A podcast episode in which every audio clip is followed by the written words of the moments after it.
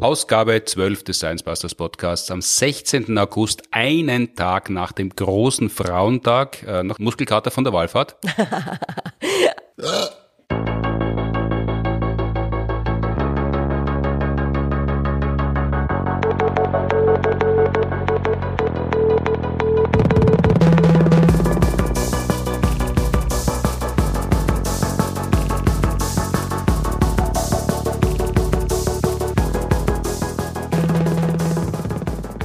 Herzlich willkommen zur zwölften Episode unseres Podcasts, produziert wie immer mit Unterstützung der Universität Graz und der TU Wien. Mein Name ist Martin Puntigam und heute sitzt mir wieder gegenüber Elisabeth Oberzaucher, Verhaltensbiologin an der Uni Wien. Hallo. Hallo. Und zum großen Frauentag, der natürlich ein großer Feiertag ist in unserem Kulturkreis, passt auch die Frage von der Marie-Helene, die per Mail gekommen ist. Hallo, ich bin die Marie-Helene aus Wien und ich hätte da eine Frage an die Lisa. Und zwar, warum sitzen Männer in der Bahn eigentlich immer so breit da und wieso können sie nicht einfach ihre Beine zusammenhalten? Also die Antwort ist ganz einfach, weil es bequemer ist so. Und man sitzt eh nur so, wenn es der Platz anbietet. Also man sitzt nicht immer so da als Mann. Ja, also äh, da ähm, gibt's viele Menschen, die dem widersprechen würden, dass man eh nur so da sitzt, wenn Platz da ist. Äh, das ist ja äh, tatsächlich etwas, sie, worüber sich viele Menschen beschweren, mhm. äh, dass äh, man sich dann ganz eng zusammendrücken muss, weil da neben einem sich jemand ganz besonders breit macht. Mhm. Und das ist natürlich auch unangenehm, ja. Also wenn man da irgendwie Körperkontakt hat mit Menschen, die man nicht kennt mhm. und äh, auch vielleicht nicht besonders mag, dann ist das etwas, was wir eher vermeiden. Jetzt bin ja eh ein Mann. Äh, mhm. Mir passiert das natürlich selten, aber passiert das so oft? Ja, also äh, in der Wahrnehmung passiert sehr oft. Äh, deswegen gibt's auch ja, alle möglichen Kampagnen auch von Verkehrsbetreibern, die versuchen, Menschen darauf hinzuweisen, dass das vielleicht nicht so nett ist, mhm. irgendwie sich so breit zu machen. Aber wir haben uns in einer internationalen Studie tatsächlich angeschaut, wie häufig das wirklich ist, dass das auftritt, weil so viel davon geredet wird. Es hat ja einen Namen, oder? Genau, also es wird als Manspreading bezeichnet, mhm. also die Männer, die sich ausbreiten. Mhm. Und äh, vor allem, also wenn man dann sich so anschaut, was in der Diskussion auf den sozialen Medien dann darüber gesagt wird, ist irgendwie so gleich äh, ja äh, die Aufregung im Gegenteil auch. Also warum wird das nur den Männern zugeschrieben? Mhm. Und Frauen tun ja auch ganz schreckliche Sachen, wie zum Beispiel, dass sie ihre Tasche immer neben sich sitzen lassen müssen. Furchtbar. Auch dafür gibt es ein wundervoll klingendes Wort oder einen Namen, nämlich Skibagging. Echt, das sind, das sind die Antagonisten Manspreading und Skibagging? Genau. und äh, eben, also, dass man, dass man solche Namen erfindet und dass man das auch noch so gendert und mhm. wirklich den Geschlechtern zuschreibt, dieses Verhalten, hat halt für uns auch danach geschrien, einmal zu schauen, wie stellt sich das wirklich dar. Mhm.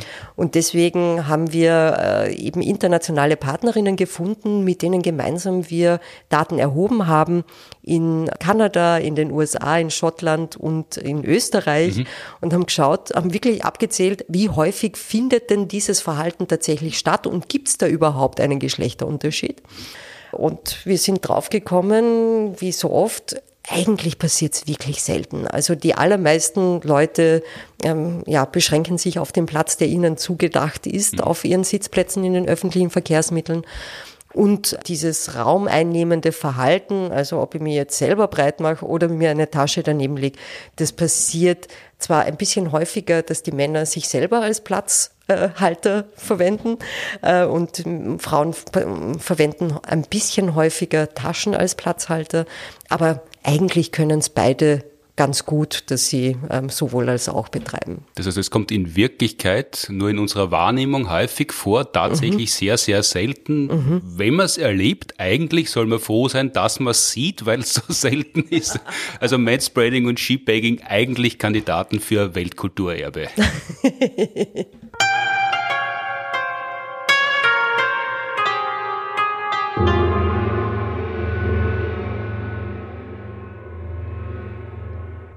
Danke Marie-Helene für die Frage, die sie uns per E-Mail geschickt hat. Man kann uns Fragen schicken, nicht nur über E-Mail, sondern auch über Instagram oder Facebook. Die Wahrnehmung war nicht richtig, führt uns aber zu einem großen Mangel von uns Menschen hin, den die Evolution eigentlich nie richtig repariert hat, nämlich dass wir tatsächlich sehr schlecht sind im Einschätzen von Vorgängen, oder? Total. Und das hat was damit zu tun, dass im Laufe unserer Evolutionsgeschichte Denkstrategien entstanden sind, sogenannte kognitive Algorithmen, mhm. die im Prinzip nichts anderes sind als Problemlöser. Also die haben im Laufe unserer Evolutionsgeschichte dafür gesorgt, dass wir das, was uns die Welt als Herausforderungen präsentiert hat, dass wir das möglichst schnell und gut lösen können, aber ohne jeglichen Anspruch auf Wahrheit. Das heißt, das Problem stellt sich mhm. und ab dem Zeitpunkt, wo es sich nicht mehr stellt, gilt es als gelöst, egal ob es gelöst ist oder nicht? Genau. Und äh, Wahrheit und Wahrnehmung sind ja für mich auch sehr spannende Worte. Also mhm. Wahrnehmung, eh, da steckt ja auch dieses Wort wahr drinnen. Und wenn man eben sich mit Sinneswahrnehmungen ein bisschen auseinandersetzt, dann weiß man, dass das schon ein bisschen was damit zu tun hat, was da draußen in der Welt so passiert, was wir mit unseren Sinnesorganen wahrnehmen. Aber es ist äh, durchaus nicht so, dass das eine wirklich objektive Abbildung dessen ist. Also beispielsweise hören wir in bestimmten Frequenzbereichen gar nichts, da sind wir taub. Das heißt aber nicht, dass dieser Schall nicht stattfindet. Und äh, auch was unsere, äh, unser Sehen betrifft, gibt es Wellenlängen, die wir optisch nicht wahrnehmen können. Das heißt, ein Gutteil dessen, was die Welt zu bieten hat, der bleibt uns verborgen? Genau.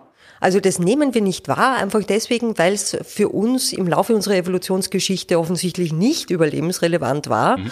Und dementsprechend haben wir diese Fähigkeiten nicht entwickelt. Und trotzdem, und deswegen finde ich Wahrnehmung auch gar nicht so einen ganz falschen Begriff.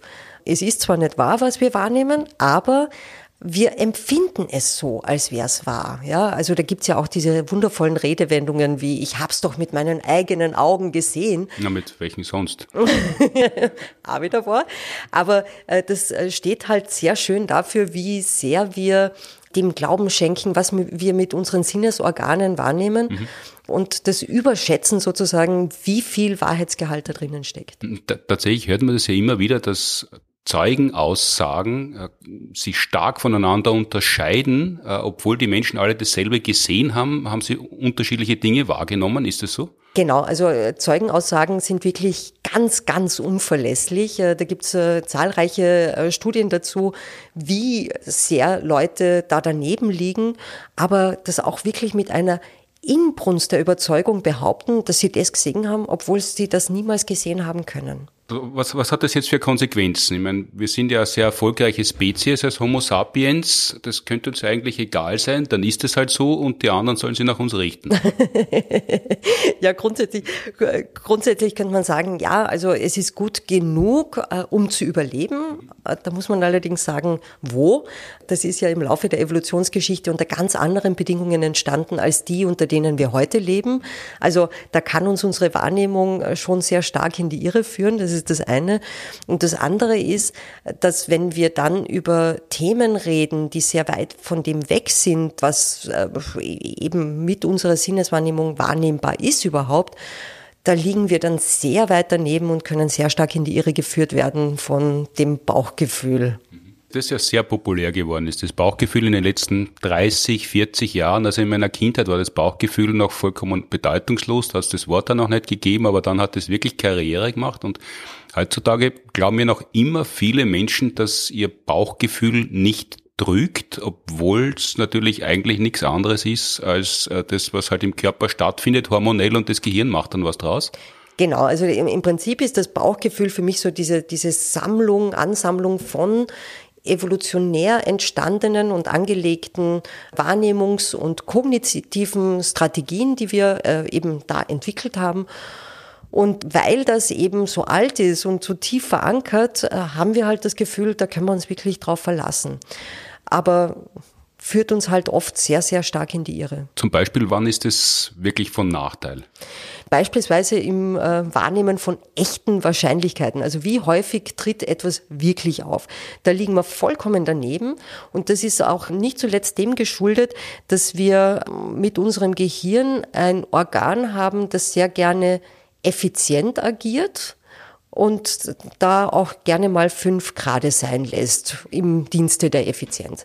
Das heißt im Prinzip, wenn wir uns vorstellen, dass wir jetzt wirklich die Welt in ihren echten Häufigkeiten wahrnehmen müssten, dann müssten wir ja immer auch darüber nachdenken, zum Beispiel denken wir an Zeitungen. Zeitungen machen das im Prinzip genauso.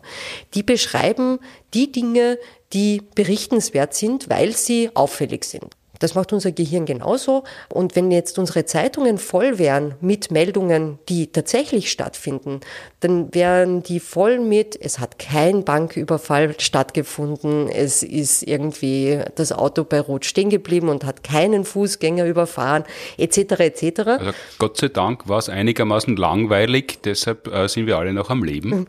Genau, also diese Fadess sozusagen, das, was funktioniert, so wie es funktionieren sollte, und das ähm, eben den normalen Mustern entspricht, das kommt gar nicht dorthin, dass wir überhaupt äh, Notiz davon nehmen, sondern das, wovon wir wirklich Notiz nehmen, das sind die seltenen Ereignisse. Das, das also, heißt, das heißt, aus einem Normalbetrieb, aus einem Standgas geht das Gehirn, ist grob gesprochen, nur dann raus, wenn Alarmzustand ist? Genau. Also Alarmzustand klingt jetzt vielleicht ein bisschen alarmistisch tatsächlich. Aber ähm, wenn es was, wenn's was Außergewöhnliches äh, zu bedenken gibt. Genau. Also äh, was Bemerkenswertes, das kann jetzt was Positives, aber auch was Negatives sein. Mhm. Also wenn ich da jetzt äh, über ein wundervolles Schwammerlfeld zum Beispiel stolpere, kann das auch etwas äh, sein, wo mein Gehirn dann plötzlich Aufmerksamkeit entwickelt und dann äh, anders anfängt zu suchen nach den Schwammerl. Aber es äh, geht natürlich auch in die gegenteilige Richtung, nämlich äh, wenn irgendetwas Gefährliches oder Unangenehmes auftritt, dass wir da dann auch eine besondere Aufmerksamkeit dem Ganzen schenken. Das wundervolle Schwammerlfeld, wann, wann passiert denn sowas jemals? Also mir zuletzt äh, in der Steiermark, in Kärnten, äh, ist, das, ist mir so ein Schwammerlwunder Zeit meines Lebens nie passiert. Ein Schwammerlwunder? Ja, wirklich. Schwammerl, ich, ich tue wirklich sehr gerne Schwammerl sammeln. Und wenn man dann so sucht und es dauert echt lang, bis man endlich wieder mal so ein Eierschwammerl findet, Pfifferlinge, dann dauert es halt ewig und äh, ist nicht so befriedigend. Und dann gibt's dann diesen Moment in der Steiermark eben, äh, wo dieser ganze Wald gelb war vor, vor lauter Eierschwammerl. Fantastisch. Also ein echtes Glücksgefühl. Und da äh, fängt dann das Gehirn an zu tanzen und das merken wir. Dann. genau, also das ist jetzt schon einige Jahre her, aber ich werde es nie vergessen. no, noch am Totenbett wahrscheinlich. Wahrscheinlich. Die Hoffnung, dass es doch weitergeht und wenn es weitergeht, soll es bitte ein Eierschwammerfeld sein. genau. Also eben, sowohl im Positiven als auch im Negativen äh, sind wir auf diese herausragenden Ereignisse fokussiert. Und das ist natürlich auch wichtig, weil äh, unser Gehirn ist zwar ein sehr leistungsfähiges Denkorgan, aber wenn wir jetzt diese Effizienz nicht betreiben würden, diese ökonomische Entscheidung, dass wir über alles nicht nachdenken, was eigentlich eh so ist wie immer, mhm. dann würden wir in Situationen, wo wir schnell reagieren müssen, einfach zu langsam reagieren. Und das äh, ist an sich eben eine gute Sache, aber Gleichzeitig bedeutet es halt, dass das, was selten ist, wir glauben, dauernd passiert. Das, was man tatsächlich dann selektive Wahrnehmung nennt, das liest man immer wieder, das, das beschreibt es? Genau, genau. Im Zusammenhang mit, mit Corona und Verhaltensregeln war das ja auch ganz, ganz prominent, dass äh, zum Beispiel eben diejenigen, die nicht äh, richtig ihre Masken getragen haben, äh, darüber wurde sehr viel geschimpft und die waren in der Wahrnehmung der Menschen wirklich omnipräsent. Mhm. Dazu haben wir auch eine Studie gemacht, auch wiederum eine internationale. Wie, wie, wie, macht man das, so, eine Studie? Da, da setzt man sich hin und macht Strichlisten, so wie man das bei der selektiven Wahrnehmung ja machen soll? Genau, also äh, de facto ist das ganz einfache Forschung, wo man aber sehr strukturiert vorgehen muss und wirklich alles aufzeichnet, was man sieht. In der äh, selektiven Wahrnehmung ist es ja so, dass man nur das sieht, was einem auffällt. Mhm und diesen Filter hat. Und wenn man diesen Filter ablegt, dadurch, dass man so eine Strichelliste führt, dann kommt man drauf, eben auch das mit dem Maskentragen funktioniert 1a pipi fein. Also tatsächlich gibt es sehr wenige, die sich da nicht an die Regeln halten. Und das, die Leute waren eh einsichtig und haben äh, diese Maßnahmen, die ja wirklich einfache Maßnahmen waren. Also es war ja äh, in Wirklichkeit auch kein großes Hallo, muss man der Maske tragen eine Zeit lang, weil gerade Pandemie ist, gibt wirklich viel, viel schlimmere Dinge, die man im Leben ertragen muss. Äh, und das hat eh funktioniert, mhm. aber die öffentliche Wahrnehmung war eine andere oder weil das halt auch leicht ist zu berichten. Also wenn man da leicht drüber reden kann, ist das also eine Abzweigung, das unser Gehirn gern nimmt, weil wir unterhalten uns ja gern, wir sind ja soziale Wesen und wenn das Gesprächsthema äh, ein einfaches ist, beziehungsweise wenn es sehr leicht ist, auf einen gemeinsamen Nenner zu kommen, dann wird das gern genommen. Ja, wobei äh, das nicht unabhängig voneinander zu betrachten ist. Also wir reden über Themen gern, die uns beschäftigen. Mhm. Und dementsprechend ist auch eben diese Regelverletzung etwas, was uns intern selber beschäftigt. Und wenn das dann auch noch medial entsprechend aufbereitet wird, dann ist das natürlich fantastisch und äh, eine gute Geschichte. Grundsätzlich eben, also unser Gehirn, das versucht irgendwie Kapazitäten zu sparen und möglichst effizient äh, mit der Welt umzugehen. Damit, damit wir einsatzbereit sind, mhm. wenn es was zu tun gibt, weil wenn wir jedes Mal äh, eine Riesenliste durcharbeiten müssten, dann dann, dann wären wir sehr viel schneller tot. Genau. Also das heißt im Prinzip, wir, wir kommen zu keinen perfekten Antworten, aber dadurch, dass wir diese ja, meistens richtigen Antworten sehr schnell aus der Hüfte zaubern können, Dadurch gewinnen wir sehr viel Zeit und äh, das ist das, was äh, eben dazu geführt hat, dass wir diese Algorithmen entwickelt haben. Also sind das wirklich diese, wie soll man sagen, diese Stereotypen-Erlebnisse, die man äh, manchmal hört oder liest, also der Säbelzahntiger, wenn es irgendwo raschelt im Gebüsch und wir wissen nicht genau, ist es jetzt ein Raubtier oder nicht, dann geht man nicht hin und macht einmal eine doppelverblindete Studie, sondern schaut, dass man wegkommt, weil dann ist das Überleben wahrscheinlicher. Genau, und da muss man eben diese, diese zwei ähm, äh, ja, Herangehensweisen eigentlich unterscheiden. Also geht es jetzt wirklich um mein Überleben, um meine individuellen Entscheidungen. Da ist dieses schnelle Agieren unter Umständen tatsächlich förderlich. Aber wenn man jetzt wirklich verstehen will, wie die Welt äh, funktioniert, dann braucht man die doppelverblindeten Studien und muss sich die Zeit nehmen. Das sind zwei ganz unterschiedliche äh, Möglichkeiten, seine Lebenszeit zu verbringen. Das eine sind schnelle Entscheidungen, die auch falsch sein können, aber lieber einmal falsch entschieden und schnell entschieden und davongelaufen, als, als einmal zu lang stehen geblieben. Naja, also ja, man muss das schon ein bisschen, ein, ein bisschen äh, differenziert betrachten, weil dieses schnell davonlaufen, das ist natürlich ein sehr eindeutiges Beispiel, wo diese schnelle Entscheidung vorteilhaft sein kann. Aber es ist ja nicht immer so, dass Fehler gleich negativ sind. Mhm. Und da gibt es ein wunderbares Beispiel, das immer wieder genutzt wird, um dieses Fehlermanagement auch zu illustrieren. Also welchen Fehler will man wirklich vermeiden? Und das ist die Konstruktion eines Feuermelders. Mhm. Also ein Feuermelder, der perfekte Feuermelder, den gibt's nicht. Also der, der wirklich jedes Feuer detektiert und da immer warnt, aber gleichzeitig auch null Fehlalarme produziert. Das gibt's nicht, das kann man nicht konstruieren. Also ein gewisses Ausmaß an Fehlern wird jeder Feuermelder machen. Das, ist in der Bauart grundgelegt. Das, das, selbst wenn man sich noch so anstrengt in der Konstruktion, lässt sich das nicht vermeiden? Perfekt ist nichts leider, ja. Äh, und dementsprechend, wenn man so ein Konstrukteur von einem Feuermelder ist, gibt's äh, im Prinzip zwei Möglichkeiten, wie man diese Empfindlichkeit dieses dieses Feuermelders einschaltet. Also im Prinzip kann man das so hin und her schieben und das bedeutet, dass man entweder die Empfindlichkeit so raufschraubt, dass wirklich jedes Feuer, das stattfindet, auch verlässlich erkannt wird und also, verlässlicher Warnung kommt. Also da kommt, der Rauch wird ja in Wirklichkeit gemessen. Genau. Das Feuer selber wird ja nicht gemessen, mhm, oder? Genau. So kann man das machen. Allerdings bezahlt man das damit, dass man ein paar Fehlalarme in Kauf nimmt. Ab und zu mal wird der Feuermelder losgehen, obwohl es gar nicht brennt. So wie die Autoalarme, die ja vor, wenn man das 20 Jahre so populär worden sind, vor mhm. 20 Jahren ungefähr oder Ende des 20. Jahrhunderts und dann sind sie immer billiger geworden, dann hat es immer mehr gegeben und am Anfang war das großes Hallo, wenn ein Autoalarm losgegangen ist und mittlerweile schaut kein Mensch mehr. Genau.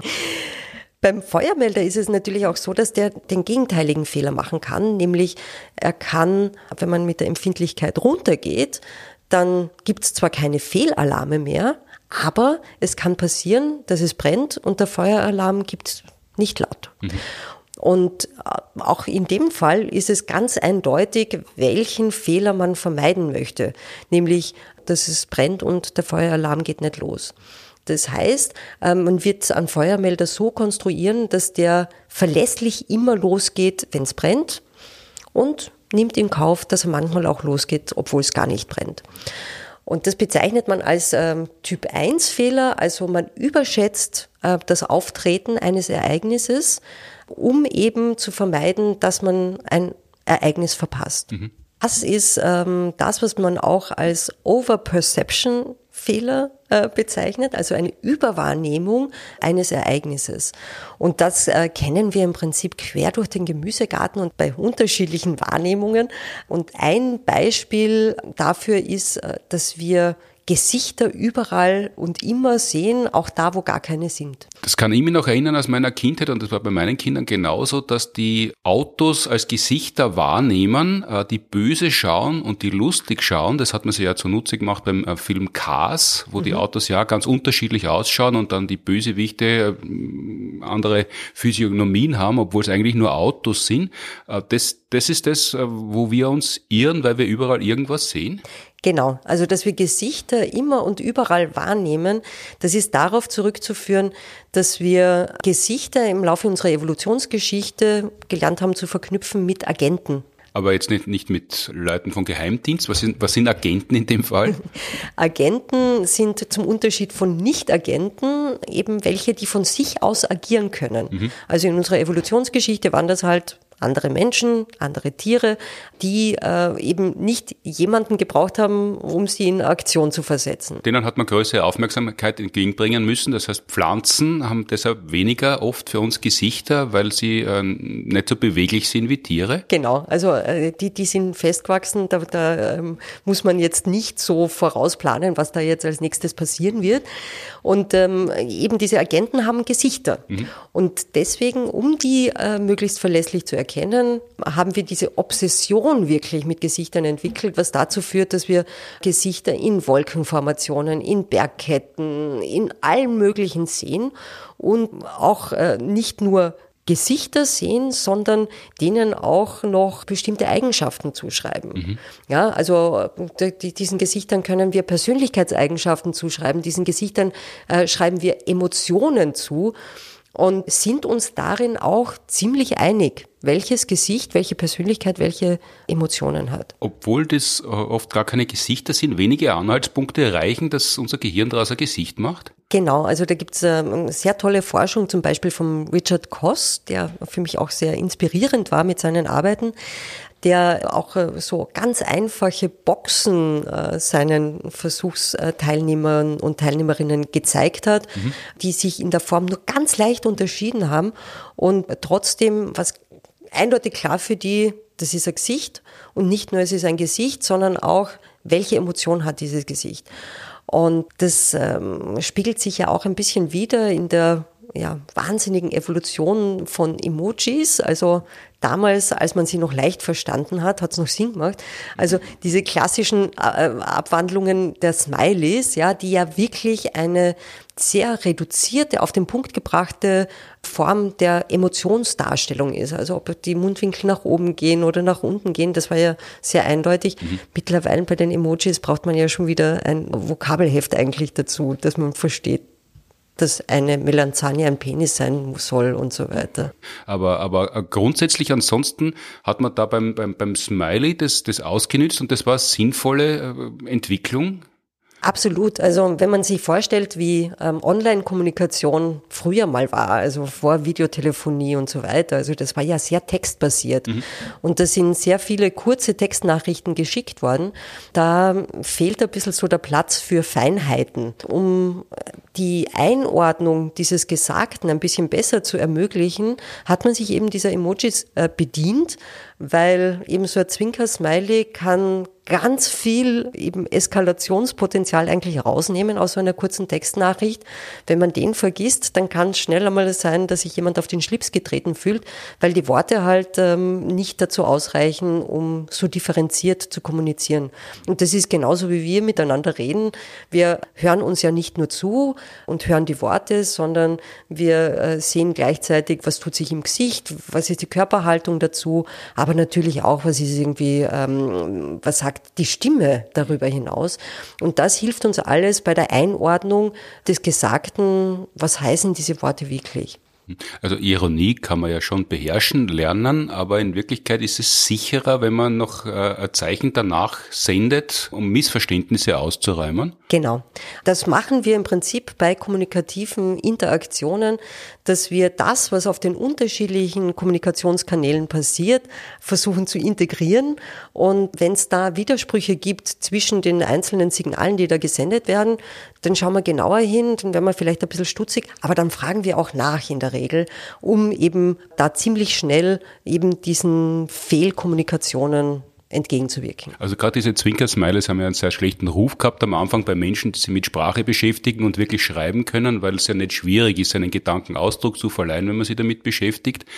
Aber im Zuge dessen, wie vielfältig und massiv Kommunikation angewachsen ist und geworden ist, war das dann sinnvoll, das einzuführen. Das heißt, diese Vorbehalte, die man hat, weil man halt der Meinung ist, äh, man kann so super mit Sprache umgehen, die sollte man ähm, beiseite legen, weil es insgesamt günstiger ist, wenn es weniger Missverständnisse gibt.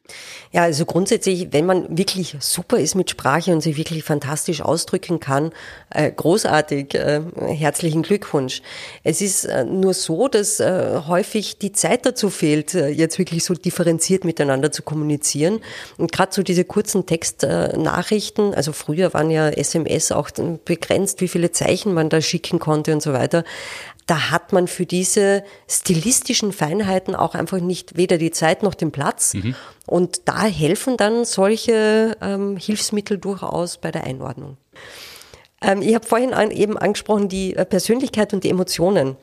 Und die sind tatsächlich sehr wichtig, wenn wir unser Gegenüber einschätzen, deswegen, weil die beide Vorhersagen darüber erlauben, was wird denn mein Gegenüber als nächstes tun. Also Persönlichkeit ist ja im Prinzip nichts anderes als so langfristige Verhaltenstendenzen. Ja, wo, wo, wo tendiere ich eher dazu hin? Ja, bin ich eher jemand, mit dem man Spaß haben kann, jemand, der sehr prosozial ist oder äh, jemand, äh, der eher auf Distanz geht äh, und dergleichen. Und das muss man noch betonen, prosozial, sozial reicht nicht. Sozial ist ja noch wertfrei. Also soziale Interaktion kann mhm. sowohl positiv als auch negativ sein. Und da geht es ja nur um das Miteinander interagieren. Und prosozial, das ist dann jemand, der offensiv freundlich ist? Na, freundlich. Also. Offensiv muss da gar nicht dazu.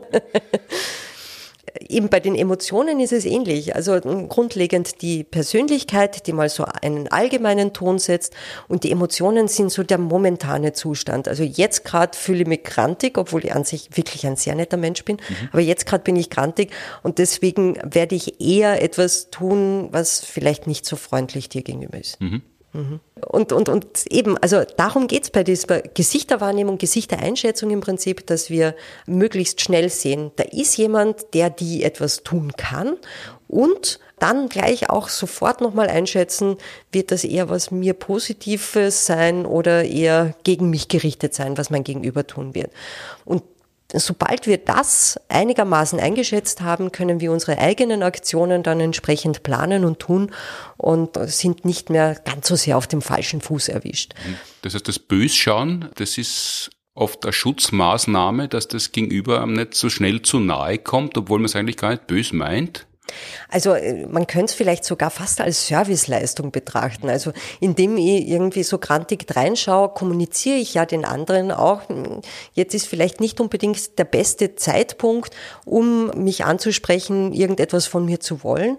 Das heißt, man erspart auch dem Gegenüber vielleicht dann eine unerfreuliche Interaktion, indem man seine Emotionen im Gesicht trägt.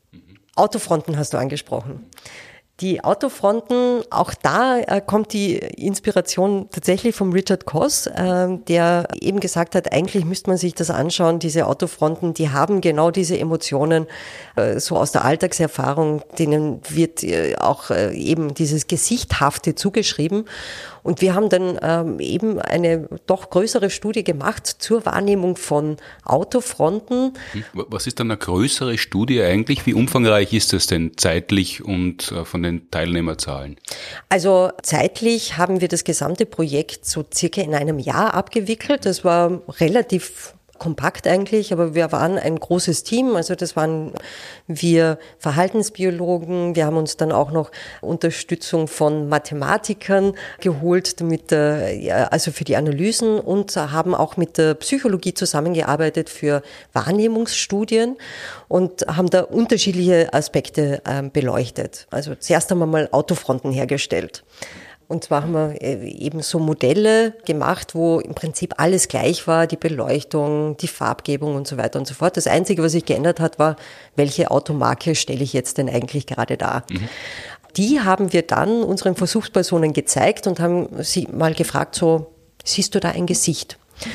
Und die überwiegende Mehrzahl der Menschen hat gesagt, ja, ich sehe da ein Gesicht und sie haben dann auch auf Bitte die einzelnen Gesichtsmerkmale eingezeichnet, also die Augen an die Scheinwerfer, die Ohren die Rückspiegel, ähm, die Stirn ist halt dann das, äh, die Windschutzscheibe und äh, Nase, Mund verschmilzt halt im Kühlergrill. Dann haben wir gefragt, wie ist denn dieses Auto so? Mhm. Was glaubst du denn, wie das so ist? Und haben dazu verwendet einen Persönlichkeitsfragebogen, der normalerweise zum Einsatz kommt bei Menschen, damit die ihre eigene Persönlichkeit einschätzen. Mhm. Ich fand das wirklich überraschend, mit wie hoher Übereinstimmung die Menschen Persönlichkeitseigenschaften diesen Autos zugesprochen haben. Also es ist tatsächlich wirklich überraschend. Und dann sind wir hergegangen und haben mit einer bestimmten Methode, die nennt sich Geometric Morphometric Methodology. Das ist eine mathematische Methode, die eben solche Zuschreibungen wie diese Persönlichkeitseigenschaften in Zusammenhang bringt mit den Formeigenschaften, dem Erscheinungsbild dieser Autofronten. Das kann man dann sehr schön visualisieren. Und das sieht man dann, und das äh, fand ich auch sehr spannend, dass es im Prinzip eine Hauptachse der Formveränderung gibt bei diesen äh, Autofronten, die eigentlich fast alles erklärt an Persönlichkeitszuschreibungen, die wir diesen Autofronten geben. Und, ähm, also das, das bedeutet was? Also das, eh, das kann man sich ungefähr so vorstellen, dass ähm, diese Formveränderung könnte man vergleichen zwischen dem, wie sich so eine Mini-Front von einer Alpha-Front unterscheidet. So ein Alfa Romeo. Jetzt, so ein Alfa Romeo. Also jetzt von der Automarke der Mini Auto, und Alfa. Ja, ja, Automarke, genau. Also Mini, die Automarke, ähm, eben putzig, süß, niedlich und Alfa Romeo eher eben diese, diese aggressiv anmutende Autofront. Und tatsächlich ähm, äh, finden sich diese Zuschreibungen von lieb, nett, freundlich, kindlich, aber auch weiblich, auf dieser Seite von äh, der Mini-Autofront, mhm. Mini-Form. Und auf der Alpha-Form hat man dann eher so Zuschreibungen wie aggressiv, böse, dominant, männlich und erwachsen. Mhm. Ähm, und diese Forschung findet auch äh, statt, wenn die Autokarosserien, wenn die Chassis erstellt werden, dann je nachdem, welche Kundschaft damit angesprochen werden soll, werden die Autos so gestaltet? Tatsächlich sind Autodesigner sehr, sehr, sehr interessiert gewesen an dieser Studie. Also die war auch auf dem Titelblatt von einem Designmagazin, die äh, eben von Autodesignern, das von denen gelesen wird. Und also die machen das intuitiv schon so, mhm. aber natürlich war das für die sehr, sehr spannend, da zu sehen, dass das ähm, äh, auch eine echte Entsprechung hat in der Art und Weise, wie das wahrgenommen wird. Da gibt es jetzt natürlich irgendwie so zwei Einsprüche dagegen, nämlich was man als Einspruch dagegen ähm, liefern könnte, ist äh, zum Beispiel, dass wir ja vielleicht gelernt haben, dadurch, wie die Leute in diesen Autos sich verhalten im Straßenverkehr, dass die Minifahrer vielleicht eher nett sind und dass die Alpha-Fahrer halt die bösen, dominanten, aggressiven sind. Das haben wir versucht dadurch auch ein bisschen abzufangen, dass wir eine weitere Studie gemacht haben in Äthiopien, wo äh, eben weniger Autos unterwegs sind, vor allem auch weniger Variation in den Autofronten mhm. zu beobachten ist und haben da sehr ähnliche Ergebnisse gefunden, also nicht ganz vergleichbar, aber sehr ähnliche Ergebnisse wie äh, in der österreichischen Studie. Und dann haben wir uns noch angeschaut, wie nämlich Gesichter oder Autofronten wahrgenommen werden. Und das kann man mit Eye-Tracking machen.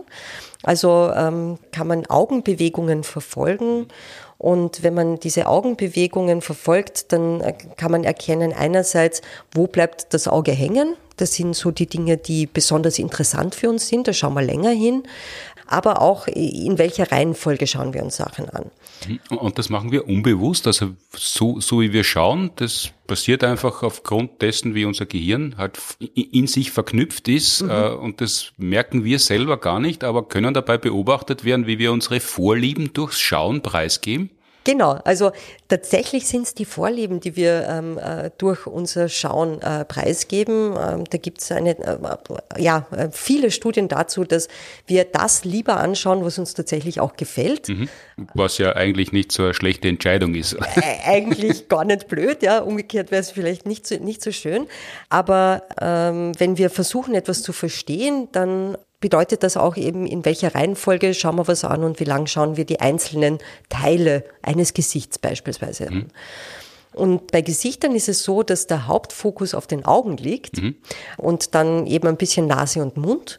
Und wenn man das jetzt mit den Autofronten vergleicht, wo schauen wir bei den Autofronten hin? Scheinwerfer? Scheinwerfer mhm. und Kühlergrill. Also das sind im Prinzip so äh, auch da die Entsprechungen. Also wirklich schauen wir Autofronten auch sinnesphysiologisch so an, als wären es Gesichter. Und das ist, das ist für mich eine, eine sehr spannende Studie gewesen, auch eben aufgrund äh, dieser Erkenntnisse. Und wenn man sich jetzt anschaut, diese, diese Formunterschiede zwischen der Auto Mini und Auto Alpha mhm. Front, die weisen auch eine gewisse Ähnlichkeit mit den Formunterschieden zwischen einem Kindergesicht und einem erwachsenen Männergesicht auf. Also äh, unter Umständen ist das wirklich etwas, wo wir uns ganz alter Wahrnehmungsmuster bedienen, um da Objekte einzuschätzen, die gar nichts mit Persönlichkeit am Hut haben eigentlich. Also dieses berühmte Kindchenschema, das man im Biologieunterricht lernt oder kennenlernt, das kann da auch bei der Einschätzung von Autogesichtern äh, zum Tragen kommen?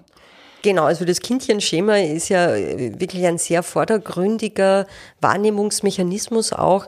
Das trifft auf Comicfiguren zu oder Puppen oder kleine Tiere, Katzel, Hunderl sind besonders, auf, auf die sprechen wir besonders deswegen so stark an, weil sie eben diesem Kindchenschema entsprechen. Das ist dieser große Kopf, große Augen, äh, äh, großer Stirnbereich im Vergleich zum Untergesicht und solche Sachen. Das ist das Kindchenschema und da reagieren wir emotional drauf, da haben wir gar keine Kontrolle drauf. Gibt es da, weil es jetzt angesprochen worden ist, dass das eine weiblicher, weicher ist und das andere härter und männlicher, gibt es da tatsächlich ja in der Wahrnehmung Unterschiede zwischen Männern und Frauen oder ist das wieder nur ein Vorurteil? Also wir haben in dieser Studie keinen Geschlechterunterschied gefunden. Also äh, das Kindchenschema ist etwas, worauf Männer wie Frauen gleichermaßen reagieren, sinnesphysiologisch. Aber es gibt durchaus Überlegungen, dass Fehlermanagement nicht immer für alle Menschen gleich ist und äh, eben, dass es durchaus Situationen gibt, wo das Fehlermanagement für Männer und Frauen unterschiedlich stattfindet. Mhm. Und zwar ist äh, die Wurzel dessen darin begründet, dass man davon ausgeht, dass Männer und Frauen, wenn es um die Fortpflanzung geht, mhm. ein bisschen unterschiedlich dastehen. Ja, also Männer haben ja also die werden nicht schwanger, die ähm, sind sozusagen nach dem Kopulationsakt, wären die jetzt theoretisch fertig, rein biologisch betrachtet, mhm. mit äh, dem, was sie für den Nachwuchs unbedingt leisten müssen, während bei Frauen das halt doch mit immenseren Kosten verbunden ist. Außer jetzt bei Seepferdchen, aber bei den meisten Lebewesen ist es so. Ich, ja, also äh, bei den, also es gibt durchaus Tiere, bei denen das umgekehrt ist. Ähm, und zwar gar nicht so wenige.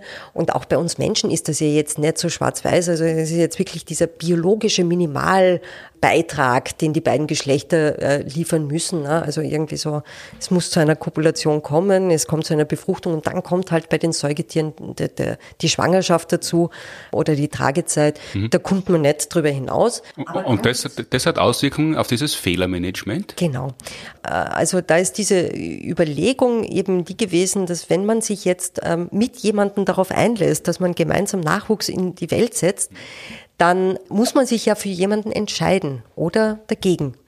Und diese Entscheidung dafür und dagegen ist mit unterschiedlichen Kosten besetzt für die beiden Geschlechter. Das kann man sich jetzt eben anhand des weiblichen Geschlechts so vorstellen, dass für Frauen es ähm, durchaus im Laufe unserer Evolutionsgeschichte wichtig war, dass eben auch die Männer ihren Beitrag geleistet haben über die Kopulation hinweg, sondern eben auch äh, sich eingebracht haben in die Versorgung des Nachwuchses. Mhm.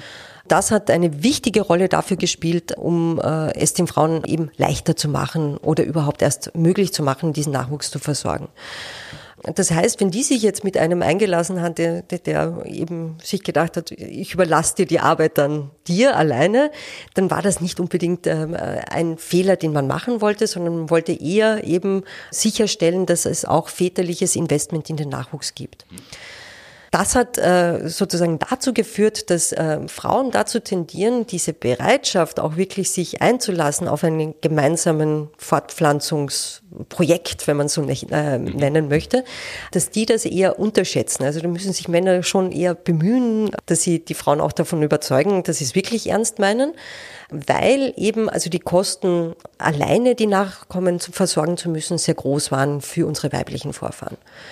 Umgekehrt bei den Männern ist eben dieses, dieses Unterschätzen durchaus äh, problematisch gewesen, weil wenn man sich vorstellt, dass Männer eher so davon ausgegangen wären, dass sich Frauen eh nicht für sie interessieren und ja, äh, sie es deswegen auch gar nicht probiert hätten, mhm. überhaupt mit einer Frau in Kontakt zu treten, dann hätten die sich nicht fortgepflanzt und das wäre natürlich auch äh, jetzt im Sinne der Evolution nicht unbedingt äh, zielführend gewesen, weil dann, äh, wenn ich mich nicht fortpflanze, dann bin ich evolutionär vorüber. Dass Sie Männer biologisch überschätzen, ist sinnvoll? Ähm, sinnvoll äh, muss man immer ein bisschen äh, mit Vorsicht genießen. Also es war im Laufe unserer Evolutionsgeschichte sinnvoll für unsere männlichen Vorfahren, dass die eher von äh, weiblichen Interesse ausgegangen sind, auch auf die Gefahr hin, dass ab und zu mal gar kein Interesse da war. Mhm. Und umgekehrt, dass Frauen eher davon ausgegangen sind, dass äh, das männliche Interesse nicht da ist, obwohl es äh, da war. Und dieses Fehlermanagement in Bezug auf die Partnerwahl, das ist ähm, recht gut dokumentiert. Also ähm, da gibt es internationale Studien unter der Leitung von Marty Heselton unter, äh, unter anderem, die äh, gezeigt haben, dass dieser Sexualdimorphismus im Einschätzen der Partnerinteressen ähm, ja fast überall eigentlich nachweisbar ist. Und wir haben uns dann die Frage gestellt, wie schaut es denn eigentlich aus, wenn man diesen Fortpflanzungskontext wegnimmt und wenn man das in eine andere Situation überträgt, nämlich in eine Situation, wo man sagen muss, also eine Aussage treffen muss, aber nicht wirklich weiß, in welche Richtung diese Aussage geht. Und zwar haben wir da verwendet ein dreidimensionales Problem, mhm. zwar ähm, ein Metallring und ein Stern, die ineinander verzahnt sind. Mhm. Und da haben wir unsere Versuchspersonen gefragt, glaubst du denn, dass sich die beiden voneinander trennen lassen, ohne dass du es kaputt machst? Mhm. Also ein Geschicklichkeitsspiel im Wesentlichen. Also es schaut, schaut zumindest so aus wie ein Geschicklichkeitsspiel und man muss einschätzen, ist es ein Geschicklichkeitsspiel oder ist es eine Täuschung? Genau. Und äh, da haben wir e-, eben gefragt, geht's oder geht's nicht? Also geht es grundsätzlich, aber auch glaubst du, dass du es schaffst, die beiden voneinander zu trennen? Und die grundsätzliche Einschätzung, da waren sich Männer und Frauen eigentlich immer sehr einig, dass sie gesagt haben, ja, wahrscheinlich geht das schon, dass man sich da Stern und Ring voneinander trennen kann. Allerdings, was die eigene Fähigkeit, das zu machen, betrifft, da haben sich äh, Männer und Frauen unterschieden. Da waren Frauen viel pessimistischer als Männer. Mhm. Also Männer haben sich eher zugetraut, Ring und Stern voneinander trennen zu können, als Frauen das getan haben. Also Jetzt überspitzt formuliert könnte man sagen, äh, Männer haben gesagt, es geht und ich schaffe es und Frauen haben gesagt, ähm, äh, das geht, aber ich schaffe sicher nicht. Und, und das hat äh, bestätigt, was man aus der Fortpflanzung evolutionär oder evolutionsbiologisch gekannt hat, dass sie Männer eher überschätzen sollen und Frauen eher unterschätzen. Da, da ist es übertragen worden. Genau, also irgendwie, und das ist natürlich eine super einfache, schöne Studie, die man sehr leicht machen kann. Und das haben wir dann in unterschiedlichsten Praktika auf der Uni gemacht, wo, wo die äh, Studierenden dann halt Daten gesammelt haben und es ist immer wieder sehr schön rausgekommen, dass eben äh, Männer sich mehr zugetraut haben als Frauen. Mhm. Dann gab es noch zwei Diplomarbeiten, die auch das Gleiche herausgefunden haben. Und für mich war dann das, dieses Thema wirklich abgefrühstückt und habe mir gedacht, okay, ja, es gibt wirklich diesen Sexualdimorphismus auch außerhalb des Fortpflanzungskontexts. Mhm. Und dann habe ich mir gedacht, ich äh, gehe wieder zurück zu Nikotinbergen. Wo liegt es? wo, wo, wo, sind die? Der Nikotinbergen. Also das ist ein Mensch. Ja, das so, ist ein Mensch. Nikotinbergen hat äh, ja gemeinsam mit Konrad Lorenz und Karl von Frisch äh, damals den Nobelpreis erhalten. Wir reden ja nur vom Konrad Lorenz, aber mhm. In Österreich, in Deutschland sagt man Karl von Frisch. Äh, genau. Jedenfalls äh, hat der Nikotinbergen eigentlich die moderne Verhaltensbiologie am meisten geprägt von allen dreien. Mhm. Ähm, er hat nämlich vier Fragen formuliert, die man stellen muss, um Verhalten wirklich zu verstehen. Und das ist äh, wirklich immer eine ganz großartige ja, Leitfrage für uns, wie wir Forschung betreiben. Und er hat gesagt, man muss eigentlich einerseits fragen, unter welchen Bedingungen im Laufe der Evolutionsgeschichte ist das entstanden? Also Fragen nach der evolutionären Ursache, welche Funktion hat das damals gehabt und aber auch, wie funktioniert das jetzt im äh, ontogenetischen, also wann entsteht das im oder wie entsteht das im Laufe der persönlichen Entwicklung. Mhm. Das ist Ontogenese, die das Persönlichkeitsentwicklung. Ist Ontogenese, mhm. Also nicht nur Persönlichkeitsentwicklung, sondern Entwicklung im Allgemeinen. Mhm. Ähm, und ähm, äh, dann darüber hinaus auch noch, welche ähm, Mechanismen liegen dem Ganzen zugrunde, also wie fun funktioniert das physiologisch und dergleichen. Mhm. Das sind alles unterschiedliche Aber das Fragen. waren jetzt drei Punkte. Vier. Vier. Vier. Also ähm, wann in der Evolution mhm. ist es entstanden? Ja. Dann welche Funktion in der Evolution hat es erfüllt? Mhm.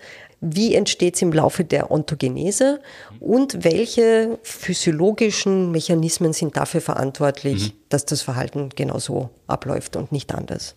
Die Frage, also wenn man jetzt so ein Phänomen beschrieben hat und eigentlich äh, eben diese evolutionären Erklärungsansätze hat, dann ist natürlich die nächste logische Frage, wann im Laufe der persönlichen Entwicklung entsteht das?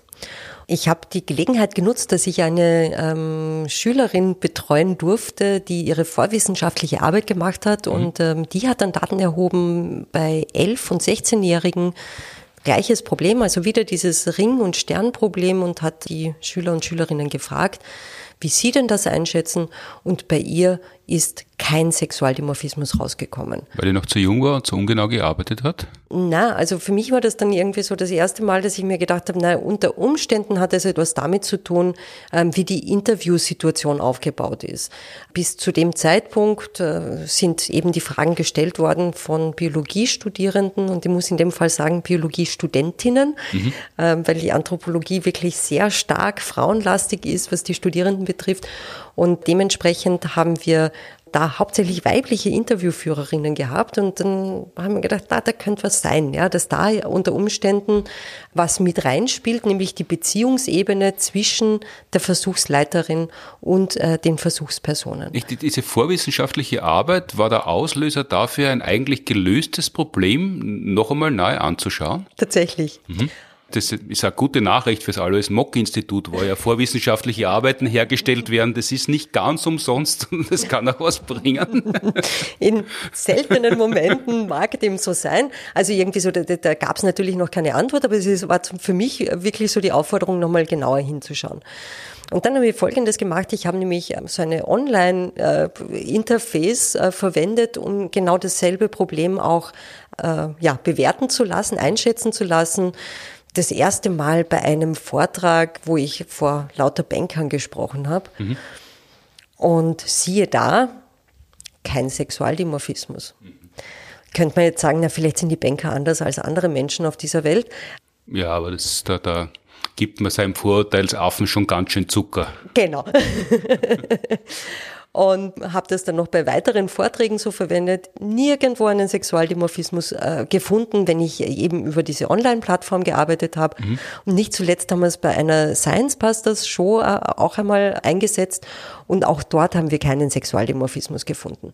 Und also all diese Puzzlesteine zusammengenommen haben mich dazu geführt, und das sind so diese absoluten Glücksmomente eigentlich im wissenschaftlichen Leben, wenn man dort ist, dass man wirklich strukturiert einer Frage folgt, äh, eigentlich schon glaubt, man hat die Antwort schon gefunden. Mhm. Und dann kommt aus einer Ecke was daher und es ist ganz anders und es wird alles wieder dr äh, drunter und drüber geworfen. Und äh, das ist da passiert. Und äh, de facto sind wir jetzt an dem Punkt angelangt, wo wir sagen, na, wahrscheinlich ist es gar nicht so, dass wir unterschiedliches Fehlermanagement betreiben, also wirklich diese Situation unterschiedlich einschätzen, anders drüber denken, sondern wir reden halt anders drüber. Und zwar nicht immer, sondern es hängt davon ab, mit wem wir reden.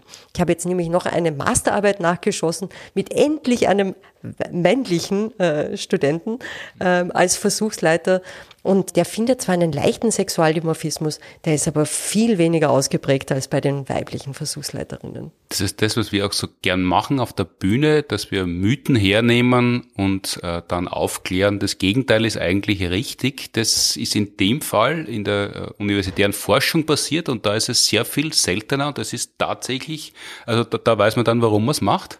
Ja, genau. Und das ist so wundervoll, sich auch einmal geirrt zu haben. Und äh, ich finde äh, eben, ich erzähle diese Geschichte Geschichten auch besonders deswegen so gern, weil eben sich zu irren auch so ein ganz fundamentaler Teil der Wissenschaft ist.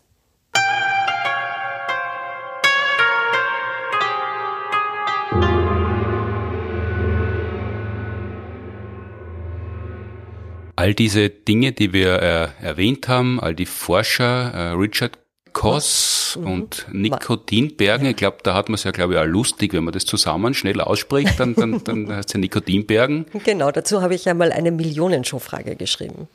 Das war eine sehr nette Frage, ja. So, war das gut bezahlt?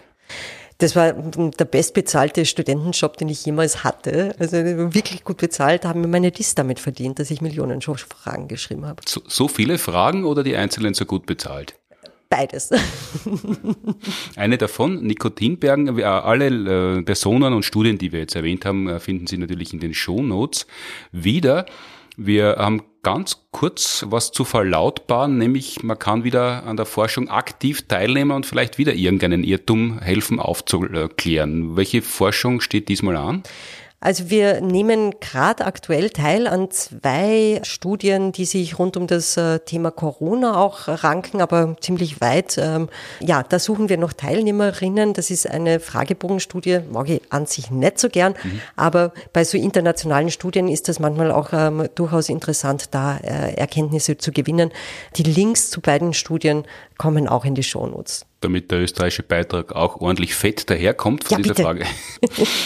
Und unabhängig davon, äh, ob man jetzt an der Studie teilnehmen äh, möchte oder nicht, kann man an unseren Shows wieder teilnehmen. Wir spielen nämlich auch im Sommer, das haben wir früher nie gemacht, aber Corona hat ja vieles verändert, auch unsere Auftrittspläne.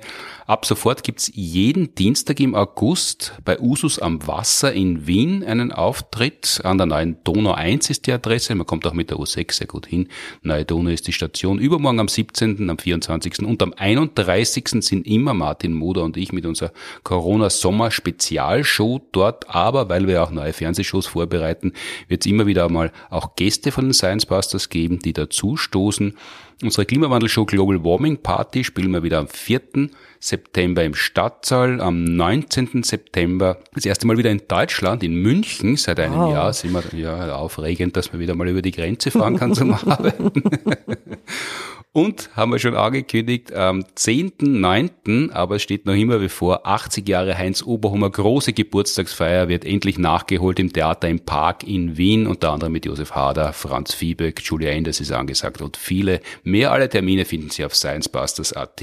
Fragen kann man wie gesagt an podcast.sciencebusters.at schicken per E-Mail oder per Instagram an unseren Account oder den von Elisabeth Oberzaucher oder Martin Moder oder Florian Freistetter oder den Sciencebusters Facebook-Account. Danke, Elisabeth Oberzaucher. Ich danke.